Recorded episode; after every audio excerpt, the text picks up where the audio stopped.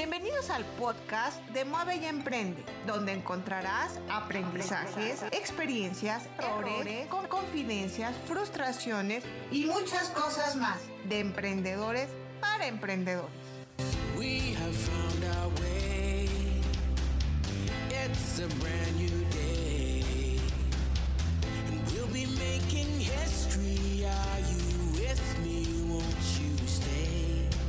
¿Qué tal, querida audiencia? Los saluda Alma Campos aquí en Mueve y Emprende.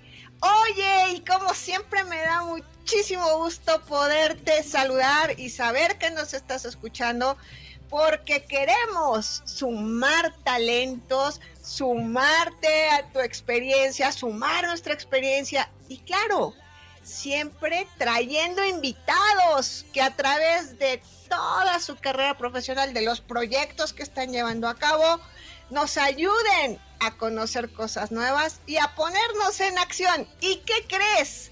El día de hoy tenemos como invitado a una persona con experiencia del mundo, que tiene mucho que compartirnos en el área de recursos humanos, con una trayectoria de más de 25 años de, como consultor en todo el tema de factor humano para diversas organizaciones en América Latina, para muchas empresas, industrias y, ¿qué crees?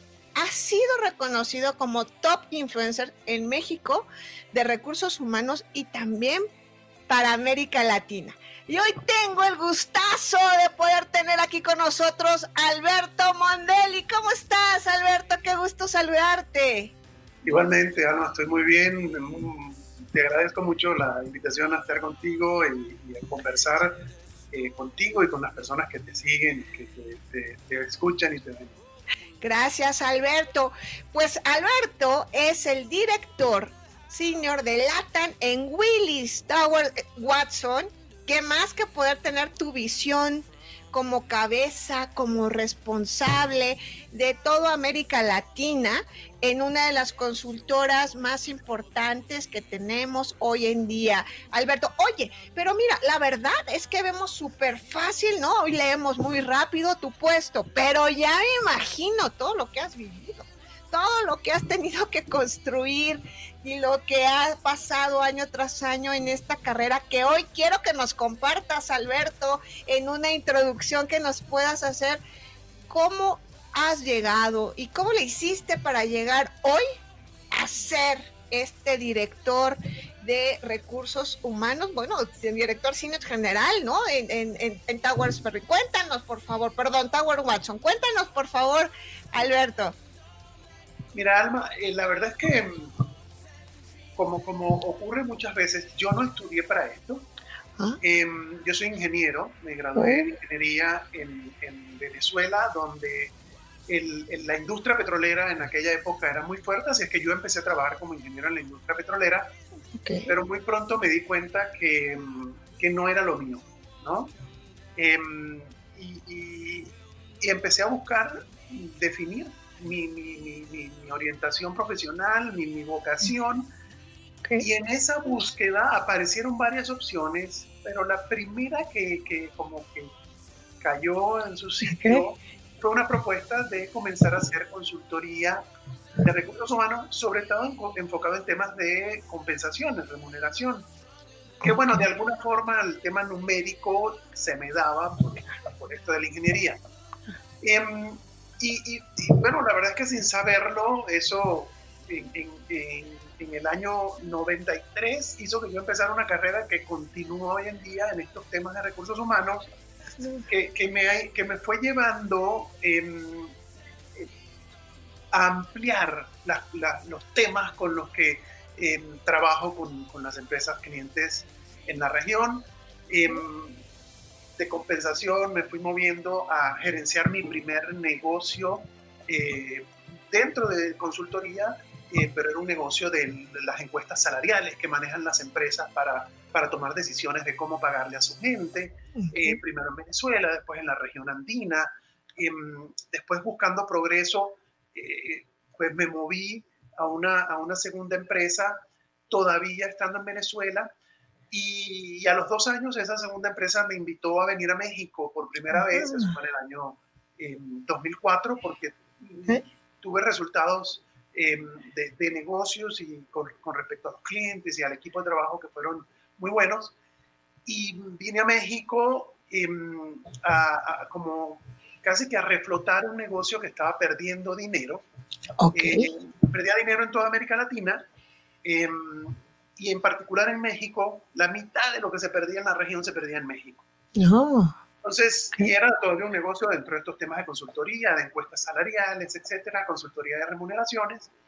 Y, y bueno, eh, llegué acá con, con ese objetivo, mm, prácticamente con el mismo equipo que teníamos aquí en México y en la región, haciendo cambios muy pequeños, pudimos darle la vuelta a este negocio.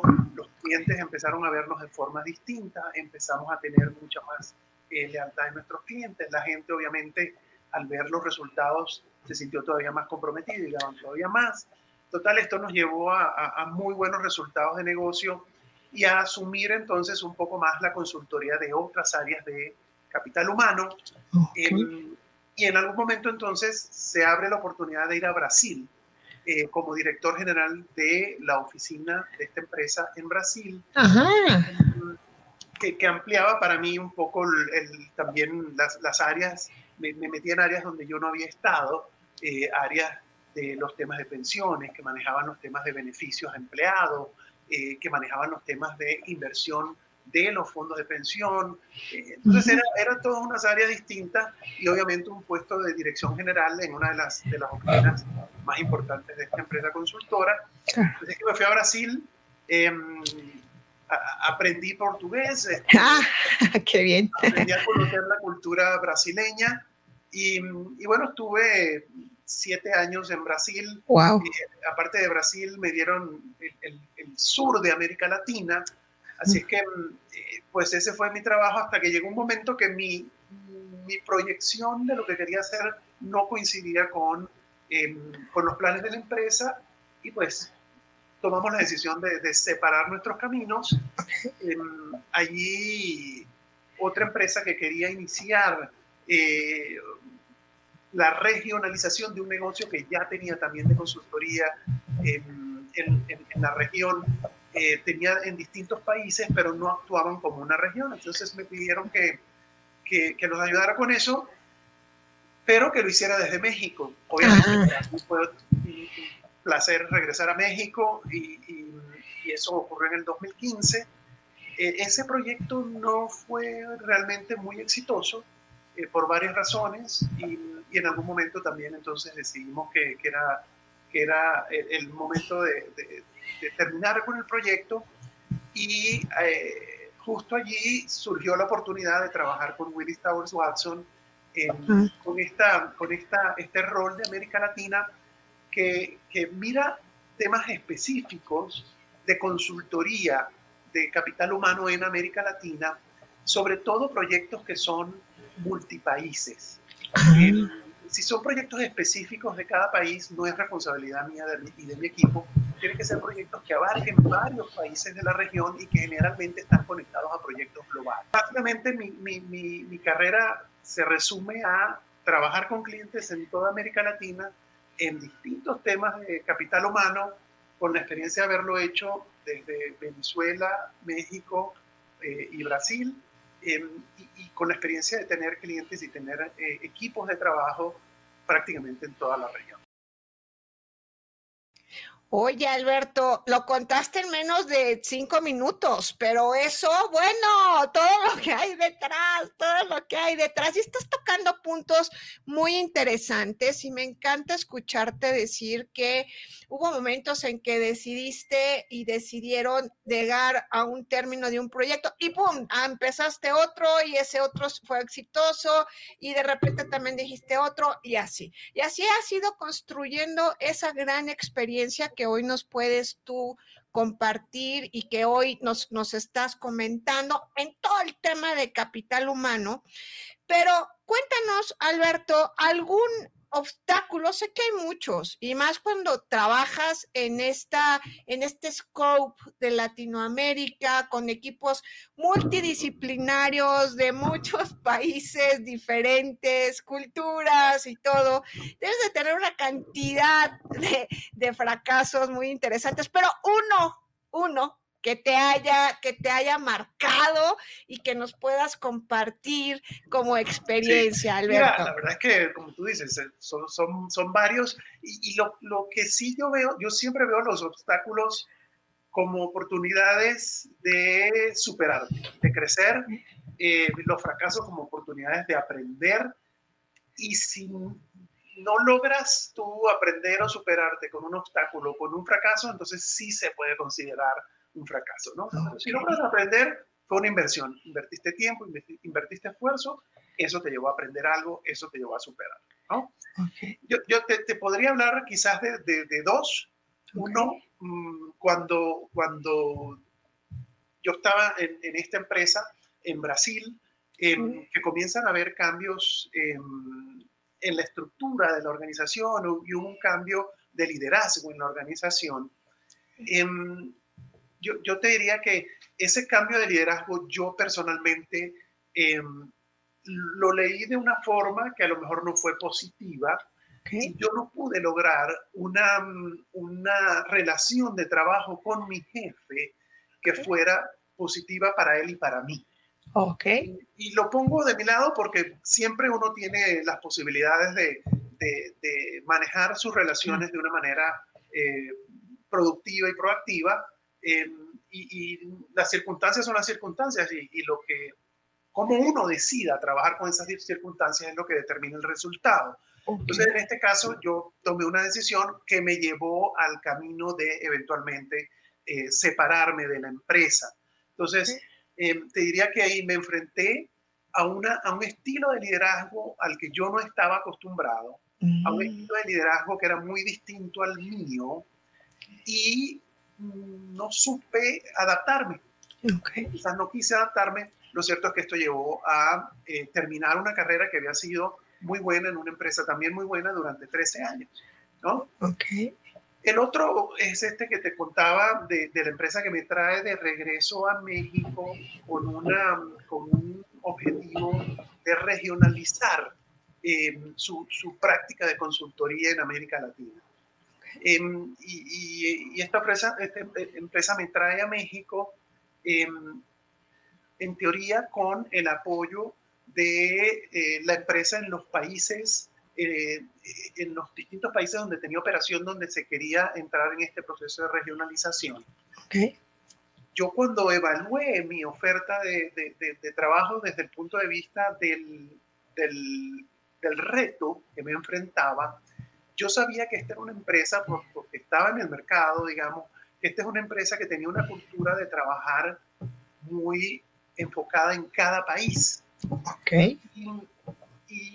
pero yo confiaba en que por mi experiencia previa de haber trabajado en toda la región, de conocer las distintas culturas, de conocer cómo trabaja una cultura y la otra, eh, y, por mi capacidad de influencia a los niveles directivos, también en equipos de consultoría, yo pensaba que yo iba a ser capaz de superar ese reto. Era un reto conocido eh, y, quizás yo eh, sobreestimé mi capacidad de influencia, sobreestimé mi capacidad de cambiar una organización y eso llevó a que definitivamente en menos de dos años yo me di cuenta que no, no estábamos yendo en la dirección apropiada.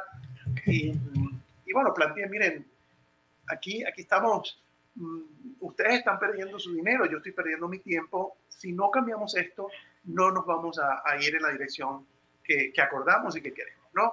No hubo cambios, eso llevó a una, a una mm, separación de nuevo no, no lo veo yo como, como un fracaso. Ciertamente fue algo que no funcionó. Fueron dos años en mi carrera donde yo pensaría que, que los resultados que yo me había planteado em, para, para, esos dos años no se dieron. Sin embargo, pues aprendí que no siempre eh, uno puede incluso teniendo capacidades, uno puede utilizar esas capacidades para lograr los resultados que uno necesita. Ok, ok, ok, ok. Oye, Alberto, ¿y cómo reponerte? ¿Cómo reponerte ante estas, estos em, momentos donde esperabas em, lograr algo y no se hizo por las circunstancias que nos estás diciendo, por lo que haya sido? Pero eh, para nuestra audiencia, ¿cómo poderse recuperar, Alberto, cuando tienes un, fracaso que en el momento a lo mejor no entiendes, ¿no? Pero que después ya puede ser este, algo, como tú nos estás comentando, que te, que, que, que, te ha sumado. Cuéntanos, Alberto. Mira, yo en los dos casos te diría que, hice una pausa. Ah. Hice una pausa para evaluar qué había pasado, para entender qué había pasado. Cuando estás en el medio de la situación, muchas veces eh, no tienes la, objetividad para, em, para decir, esto salió mal por mi culpa. Ah, también pueden haber habido y seguramente hubo circunstancias asociadas a la empresa, pero las de la empresa yo no las puedo cambiar. Entonces, una pausa para hacer una reflexión, para, para como, como dice una historia que hay por allí, para afilar el hacha, ¿no? Este, y entender y reenfocar las prioridades. En, en, el primer caso, cuando todavía estaba en Brasil, esa pausa me tomó cinco meses. Okay. Y en esos cinco meses yo aproveché para hablar con mucha gente, Em, evaluando las opciones que yo tenía enfrente. Yo iba a seguir en un negocio de consultoría, eh, me iba a mover quizás a un tema más de, coaching ejecutivo, me iba a mover dentro del negocio de consultoría de recursos humanos a hacer em, contratación em, eh, de ejecutivos, eh, me, iba a mover a una empresa eh, parecida a la que ya estaba, iba a empezar algo por mi cuenta, me iba a mover al mundo académico, ¿qué iba a hacer con mi vida? Y lo, lo, lo que hice fue buscar eh, gente que estaba en cada uno de esos campos que me diera su perspectiva, ¿no? que, me, que, me, que me diera su, su, visión de hacia dónde se estaban dirigiendo cada uno de esos negocios, eh, cuáles eran las, las em, oportunidades que veían, cuáles eran los desafíos que veían. Eh, y un poco, normalmente la gente que me conocía, cómo me veían a mí en eso. Entonces busqué ayuda, busqué ayuda en el sentido de, bueno, otra gente que me ayudara a mí a decidir eh, cuál era el mejor camino a seguir.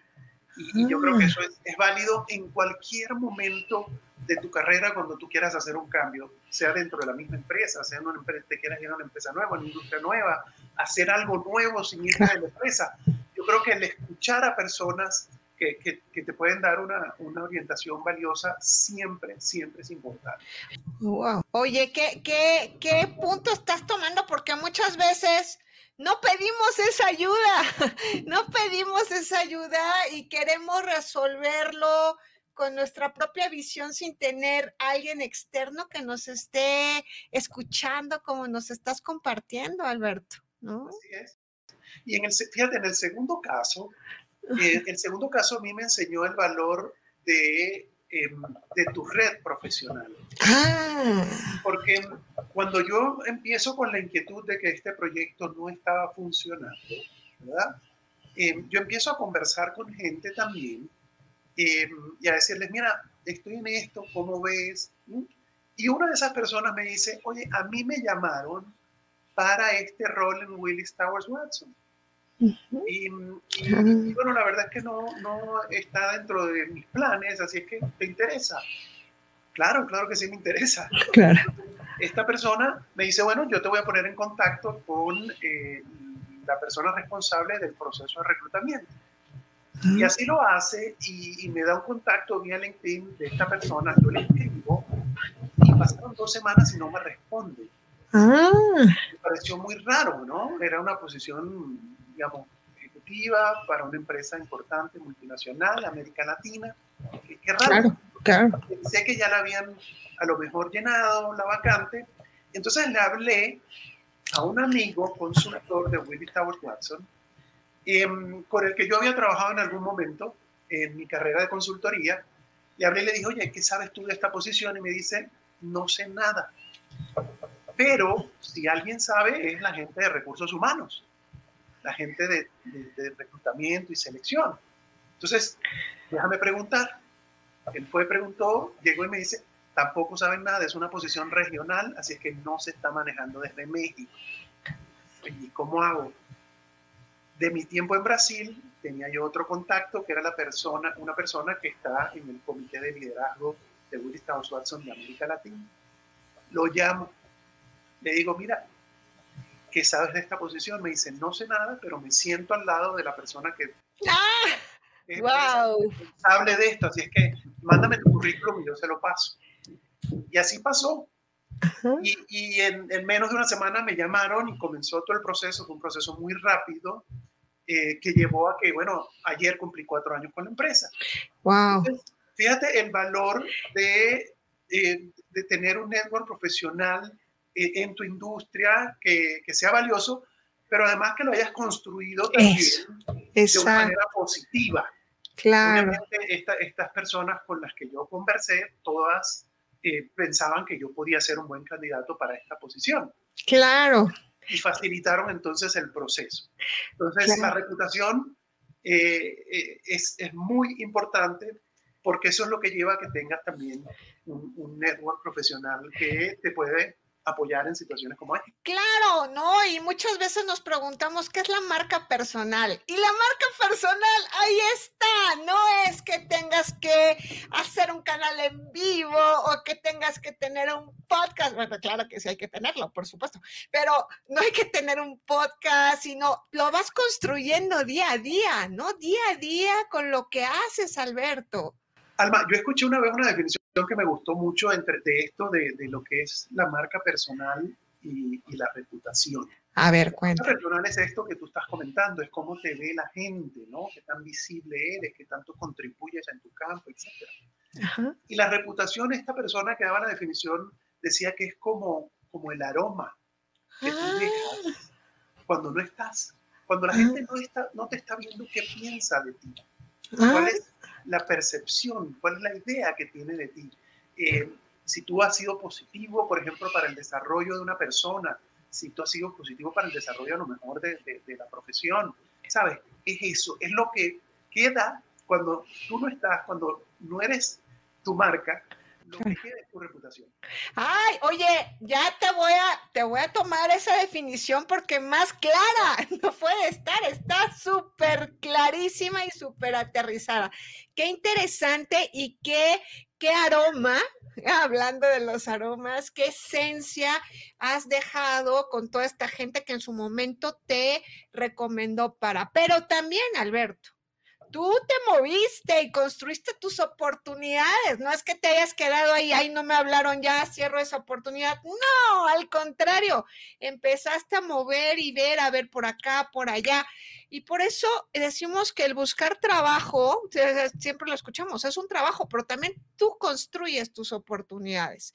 Tú eres el que construyes y te debes mover. ¿Y qué más escucharlo ahora de ti, que ya llevas ahí colaborando algunos años con, tu organización? Oye, Alberto, ¿y a ti qué te mueve? ¿Qué te mueve? ¿Cuáles son esos activadores que te permite ayudar a muchos, a todos tus clientes, ¿no? Porque lo haces a través de tu equipo, por supuesto.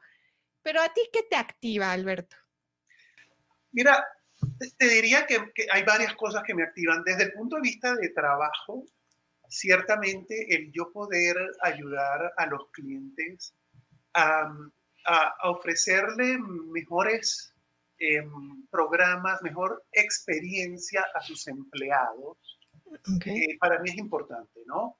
El que yo pueda hacer a través de mi equipo o a través de la asesoría que yo brinde directamente, el que yo pueda hacer una diferencia no solamente en la empresa, sino en los empleados de esa empresa, ¿no? Eh, porque si una empresa tiene una buena, eh, un buen plan de gastos médicos, eso quiere decir que sus empleados y la familia de sus empleados van a estar protegidos en sus temas de salud. O si tienen un buen plan de pensión, van a poder tener la posibilidad de retirarse con una situación financiera mejor. Em, entonces, eh, eso me mueve, el, poder hacer eh, esa diferencia ayudando a las empresas y ayudando a la gente que trabaja en las empresas. Ok.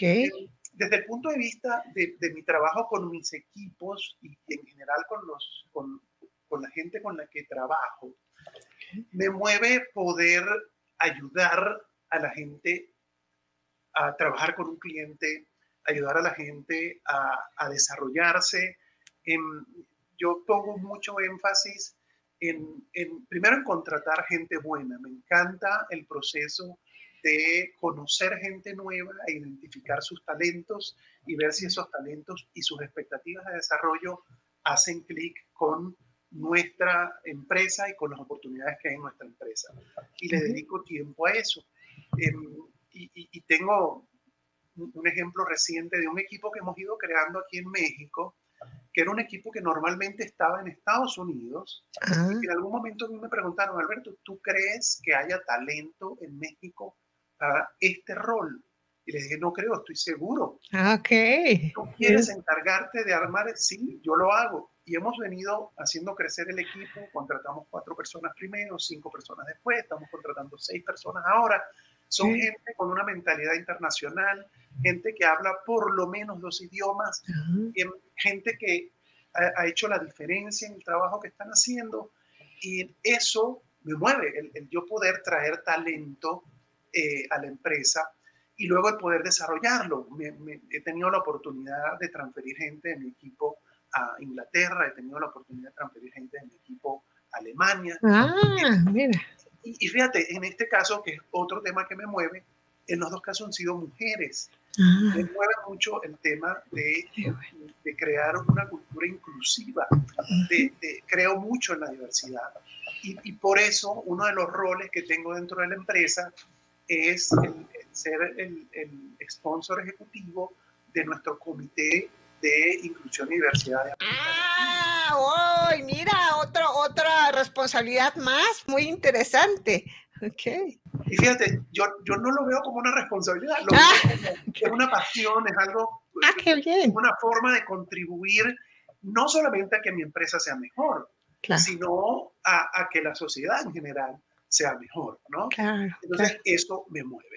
bueno, ah. desde el punto de vista personal, obviamente me mueve poderle dar a mi familia las posibilidades de aprender lo que yo aprendí con mi familia desde muy, pequeño, ¿no? El valor de, los valores, el valor de la ética y de la honestidad, eh, el valor de la educación, eh, el valor del trabajo y el valor de la familia como piedra angular de todas estas. Ah, mira, Alberto, que me estás ganando la siguiente pregunta, porque te es que ahora quiero escuchar de ti que eres influencer para todo el tema de recursos humanos y muchos colegas y yo te seguimos en tus publicaciones y en lo que haces y, lo, y cómo compartes tu conocimiento con toda, con toda la parte de recursos humanos.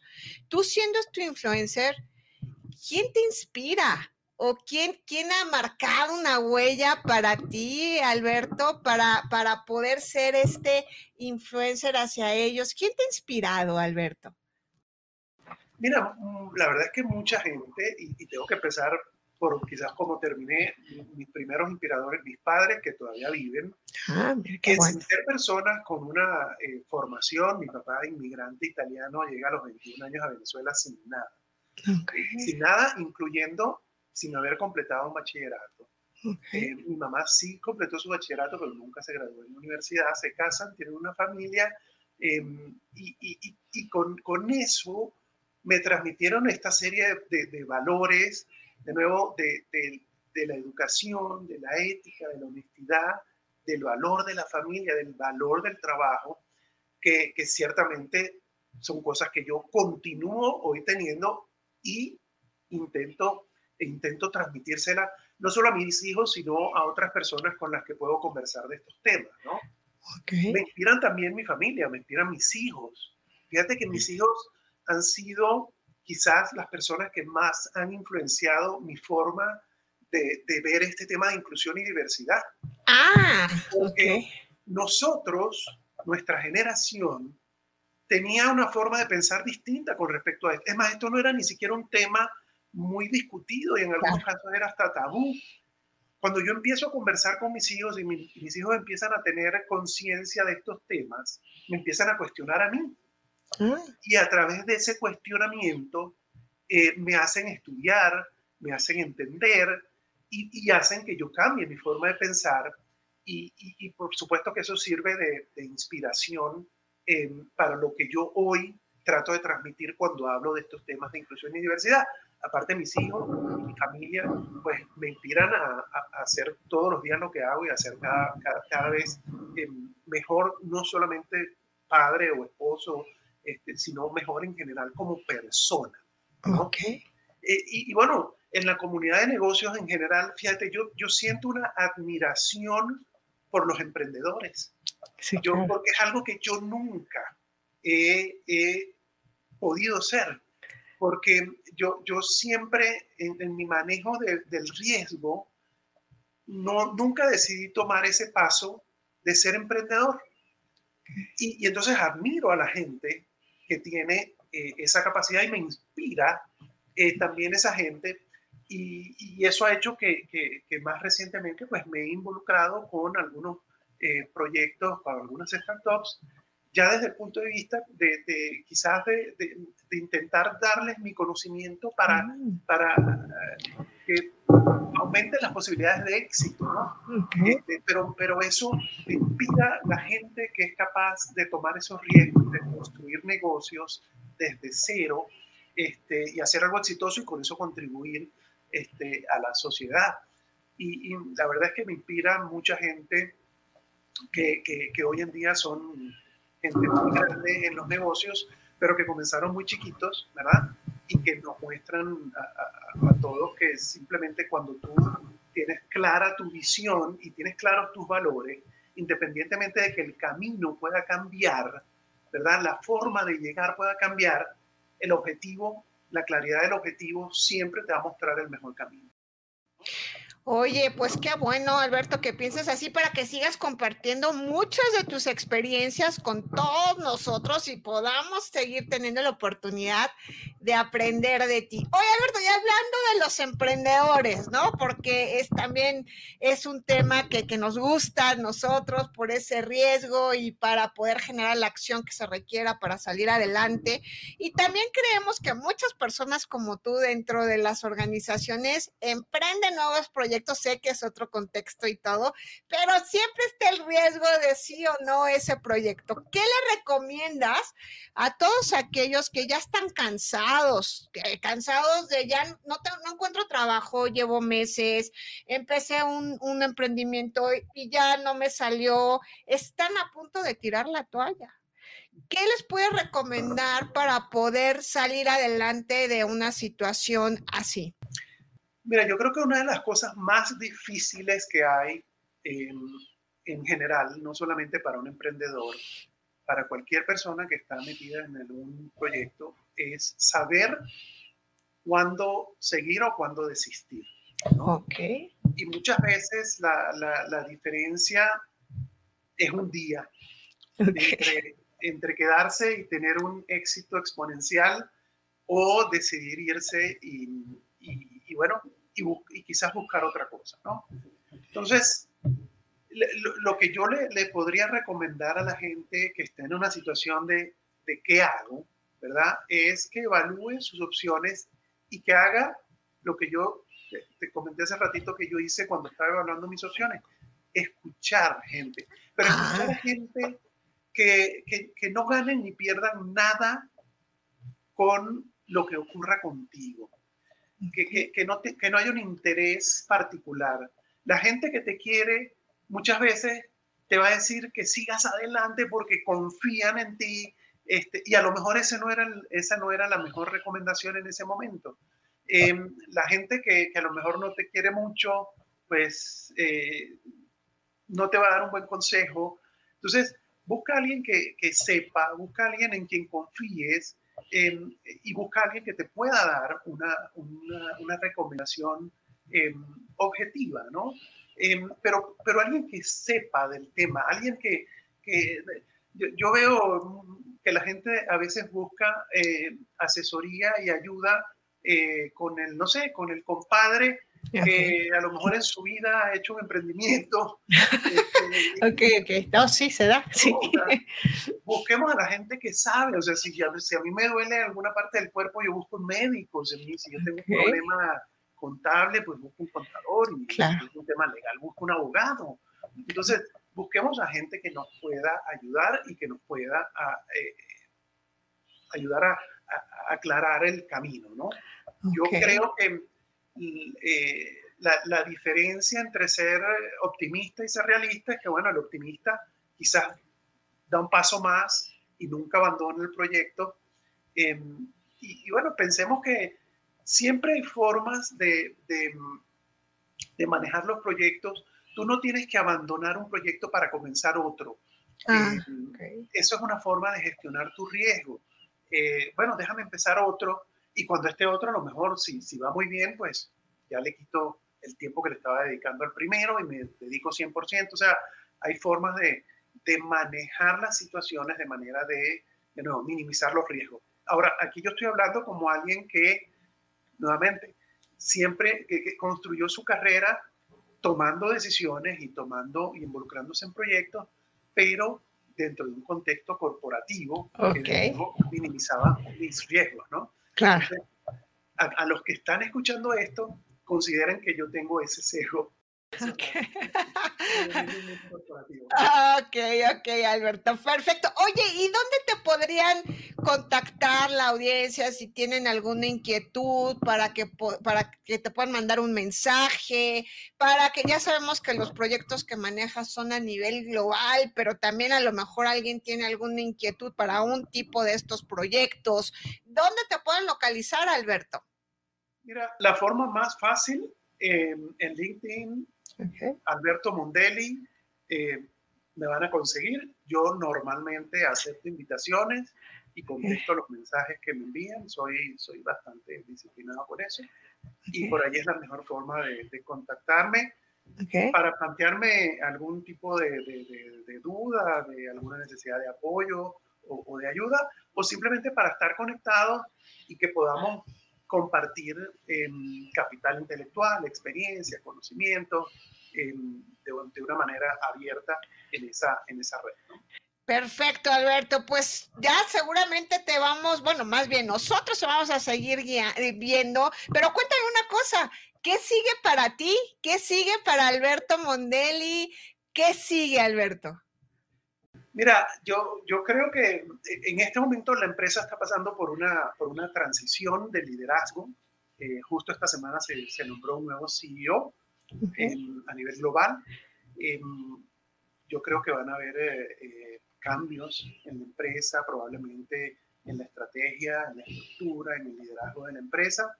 Em, y bueno, la verdad es que yo veo esto como una oportunidad de em, seguir aportando dentro de la empresa, quizás desde, desde roles distintos, em, pero como una oportunidad de seguir aportando. También, como, como te comenté hace un ratito, em, estoy involucrado en, en, un par de startups a nivel de, de, asesoría, a nivel de, del board, a nivel de inversionista, y, y a través de esas startups también em, estoy intentando aportar no solamente a la empresa, sino a través del propósito que tienen esas empresas. En un caso es una empresa que está en el, en el mundo de la telesalud, en otro caso es una empresa que está en el mundo del bienestar financiero, así que ambas tienen impacto en las personas, en el bienestar de las personas. Entonces, ahí está parte de la, la contribución que yo quiero continuar haciendo más allá del trabajo que hago en mi empresa. Oye, pues qué buenas contribuciones, Alberto. Ya te estaremos invitando más adelante, como siempre, y pudiendo escucharte y tenerte aquí en Mueve y Emprende. Te agradecemos muchísimo, Alberto, el tiempo y que nos hayas compartido esta agradable charla, Alberto. Gracias a ti, Alma, y espero que, que mantengamos el canal de conversación abierto. Gracias, Alberto. Un gran abrazo. Nos vemos, Alberto. Y a ustedes, querida audiencia, recuerden que moviendo sus habilidades, moviendo sus virtudes, lograrán lo que se propongan. Y recuerda, mueve y emprende.